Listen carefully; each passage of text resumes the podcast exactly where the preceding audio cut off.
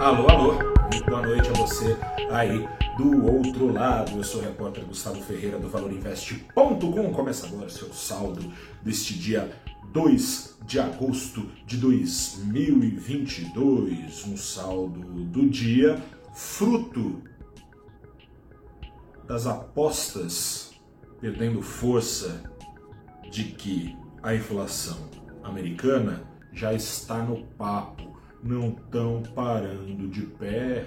Venho falando aqui para você que isso poderia acontecer, não estão parando de pé as apostas otimistas vistas na segunda quinzena de julho no mercado global e, portanto, vão sendo retiradas as fichas de um cenário em que o Banco Central americano poderia evitar pesar demais a mão nos juros para salvar o crescimento é, econômico da maior economia do mundo, os Estados Unidos. Mas, embora a cautela tenha se apresentado em outros ativos, caso de dólar e juros futuros, a Bolsa Brasileira, a Bolsa Brasileira, ela bombou hoje. A composição do Ibovespa ela é muito dedicada à chamada velha economia, né? ou seja, exportador e bancão. Exportador e bancão exportador e bancão, que são dois setores potencialmente favorecidos pelo cenário de mais inflação e mais juros.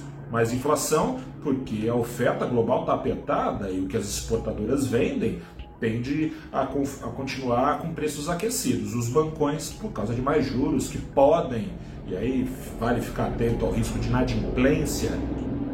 Tá passando helicóptero, te peço desculpas bancões que podem, apesar do risco de inadimplência, serem favorecidos por mais juros vendendo crédito mais caro. O resumo da ópera, Ibovespa na contramão das bolsas americanas em mais de 1% para cima, mais exatamente em 1,11%, 111. Dia de agenda esvaziada de indicadores, o principal foco do mercado global foi a visita da presidente da Câmara dos Estados Unidos, Nancy Pelosi, a Taiwan, uma região separatista lá da China. Foi uma visita contra a vontade do presidente dos Estados Unidos e correligionário, é democrata também, correligionário dela, Joe Biden.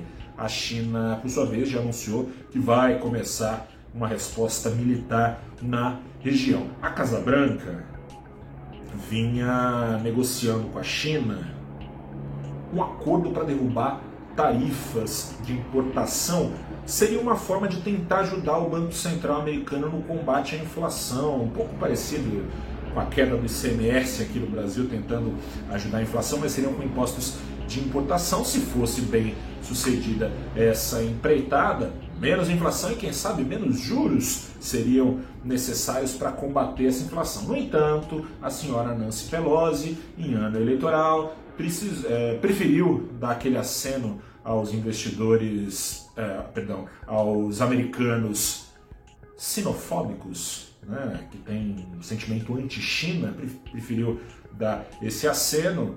Não chega a ser um obstáculo a mais para o Fed, para o Federal Reserve na luta contra a inflação, mas é uma mão na roda a menos que reforça o que os dirigentes do Fed têm tentado fazer, ou seja, colocar o mercado na real, o mercado vinha otimista demais. Hoje, se acompanha no valorinvest.com, não foram um, não foram dois, três dirigentes do Fed, se somando a mais um do, do domingo, avisando que, gente, vai ser necessário uma surra de juros, ao que tudo indica, para domar a inflação nos Estados Unidos. Vocês estão otimistas demais, é isso que eles estão dizendo em bom português. Com isso, com esse choque de realidade, contaminado pela cena geopolítica, o mercado global vem puxando para cima as apostas que vinham otimistas demais em relação aos juros nos Estados Unidos, o que implica rendimento subindo nos títulos do Tesouro americano, o que implica fuga de dólares, especialmente das economias